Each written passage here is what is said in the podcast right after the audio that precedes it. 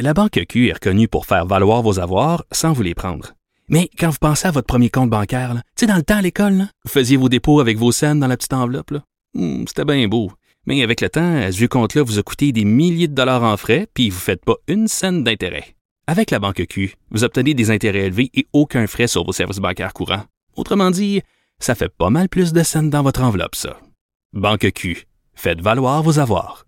Visitez banqueq.ca pour en savoir plus. Cube Radio. Bon jeudi, merci d'écouter Cube Radio est politiquement incorrect. Le 24 juin, Safia Nolin va faire un show pour célébrer la Sainte-Jeanne. La Sainte-Jeanne. Ah, come on! Écoute, il y a des raisons historiques qu'on appelle ça la Saint-Jean-Baptiste. C'est parce que Saint-Jean-Baptiste était le patron des Canadiens français. Je veux il y a des... La Sainte-Jeanne. Donc, moi, si j'étais croyant, mettons, au lieu de dire « Je vous salue Marie », ce serait « Je vous salue Mario ». Hein, je dirais, euh, je vous salue Mario, plein de grâce. Que le Seigneur soit avec vous. Tu sais, c'est vraiment, c'est vraiment n'importe quoi. Ça, ça s'appelle de la sodomie de coléoptère. En bon québécois, c'est de l'enculage de mouche, là. La Sainte-Jean, parce qu'elle veut être inclusive. Ben oui, parce que la Saint-Jean, c'est pas inclusif. N'importe quoi pour faire parler de soi. Est-ce que vous avez regardé le débat français des quatre euh, candidats? J'ai rien vu des extraits. Les quatre candidats à la chefferie euh, au Parti conservateur. Right, J'ai une question pour vous, monsieur. J'ai une question pour J'ai vous. une question. Est-ce que vous Pourquoi êtes est-ce choix ou pro vie? Monsieur Autour, J'ai dit est-ce que vous j'ai êtes dit choix ou pro parler? Il y en avait deux là-dedans. Là. Tu sais, à un moment donné, tu dis, regardez, là, c'est parce que ça vaut même pas la peine que j'y aille, là. Il y en avait deux, là, c'était impossible. Tu tu dis, je suis désolé. Euh, tu sais, les gens vont chialer, vont dire ça n'a pas de bon sens, mais je pense que c'était mieux. Tu sais, ils pensaient-tu, m'ont participé au débat? Je sais pas parler français, mais ça, ça se remarquera pas. Les gens n'y verront que du feu. De dire, ben non, c'est aussi bien de dire, je trouve que ne serait-ce que par un respect pour les francophones, en disant, ben écoutez, je n'ai pas suffisamment la connaissance de, de votre langue, ça serait, ça serait une insulte que j'essaie de participer en parlant des bigoulettes, du des gals. C'est vraiment n'importe quoi. Euh, en tout cas. de vous chicaner. Ah oui, Madame May, arrêtez de vous chicaner. Ça, c'était le fun. Dans, je, je, je la- euh, je suis flabbergasté. Flabbergasté. José Legault écrit une chronique aujourd'hui dans le journal. Ça s'intitule La mâchoire décrochée. Parce qu'elle a entendu des propos de M. euh, Horacio Arruda. Et elle dit, quand j'ai entendu les propos de M. Arruda, ma mâchoire s'est décrochée. Et moi, quand j'ai lu le texte de José Legault, ma mâchoire s'est décrochée et elle ne s'est pas raccrochée depuis. Alors, parce que je ne connaissais pas ces propos-là de M. Arruda. Écoutez ça. En entrevue mardi à LCN, le directeur national de la santé publique, le docteur Horacio Arruda, revenait sur la gestion de la crise de la COVID-19. Et voici ce qu'il a dit. Attachez votre ceinture. Ce que je ne connaissais pas, c'était l'état du manque d'employés dans les CHSLD, la quantité de personnes qui passaient d'un milieu à un autre. Ça, j'avais pas ces informations-là. Ce n'est pas mon secteur, mais de toute façon, je pense qu'on a été pris par surprise. What the fuck? Pardon?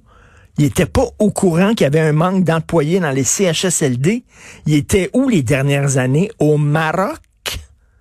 Je il était où exactement le docteur Arruda? Ça fait des années qu'on le sait, que des reportages partout, qu'on en discute en chambre, qu'il y a un manque de personnel dans les CHSLD. Le gars, il est directeur de la santé publique. Il n'était pas en possession de ces informations. Puis il savait pas que les gens passaient d'un CHSLD à un autre. T'es directeur de la santé publique. C'est toi qui fait comme coordonner la, lutte à la COVID. Là puis tu n'étais pas en possession de ces informations-là, informations sacrément essentielles. Et c'est pour ça qu'on s'est retrouvé avec un tel nombre de cas euh, de COVID dans les CHSLD.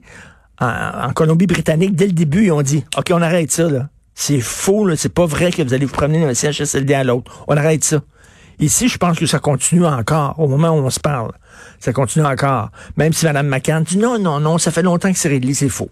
Elle disait, elle en ondes, elle était en ondes, elle dit c'est réglé, ça, on passe plus d'un CHSLD à un autre. Les gens sur le terrain disaient c'est complètement faux, complètement faux. Hier, j'en ai fait deux. J'en ai fait trois. Alors lui, il est directeur de la santé publique, puis il le savait pas. Et comme dit José Legault, elle dit, l'écoutais ça, elle dit la, mâchoire, la mâchoire m'est décrochée. La pénurie de main-d'œuvre en CHSLD est pourtant documentée et décriée depuis de nombreuses années sur toutes les tribunes, y compris dans plusieurs rapports aussi publics que cinglants du vérificateur général du Québec et du protecteur du citoyen.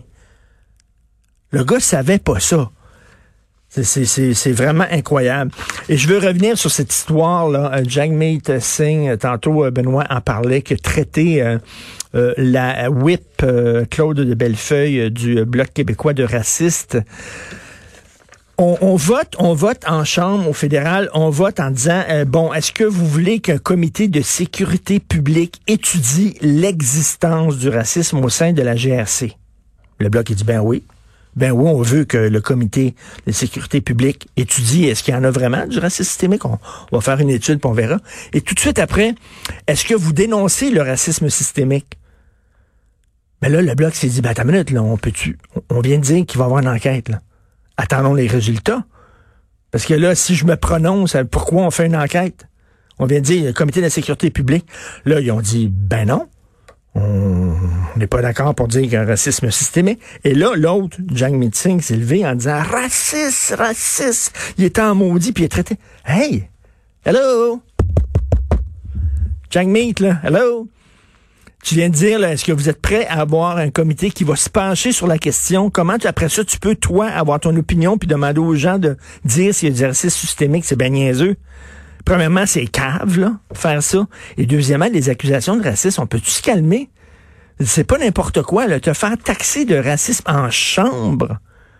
Et là, il dit oui, mais elle me regarde, il m'a regardé, là, puis avait, avait un regard, là, puis elle a fait comme du, du, revers de la main en disant on s'en fout de cette question-là. Ben oui, on s'en fout de cette question-là, parce que c'est une question à laquelle on peut pas répondre, parce qu'on a dit qu'il va y avoir un comité de sécurité publique qui va se pencher là-dessus.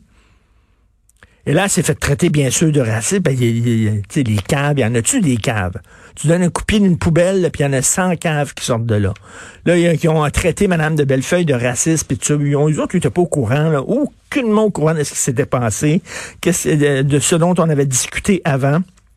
Alors vraiment, c'est n'importe quoi. Ces accusations de racisme-là, à un moment donné, à force d'utiliser le mot racisme à toutes les sauces, on le vide de sa substance et ce mot-là ne veut plus rien dire, on le, banalise. OK? Le racisme, c'est, c'est grave. Il faut faire attention. Là, on le banalise. La même chose quand on dit qu'un regard insistant, c'est une agression sexuelle. Ce qu'on fait, c'est qu'on banalise les vraies agressions sexuelles. Ça n'a pas besoin d'être un Einstein pour comprendre ça. Là. Vous écoutez politiquement incorrect.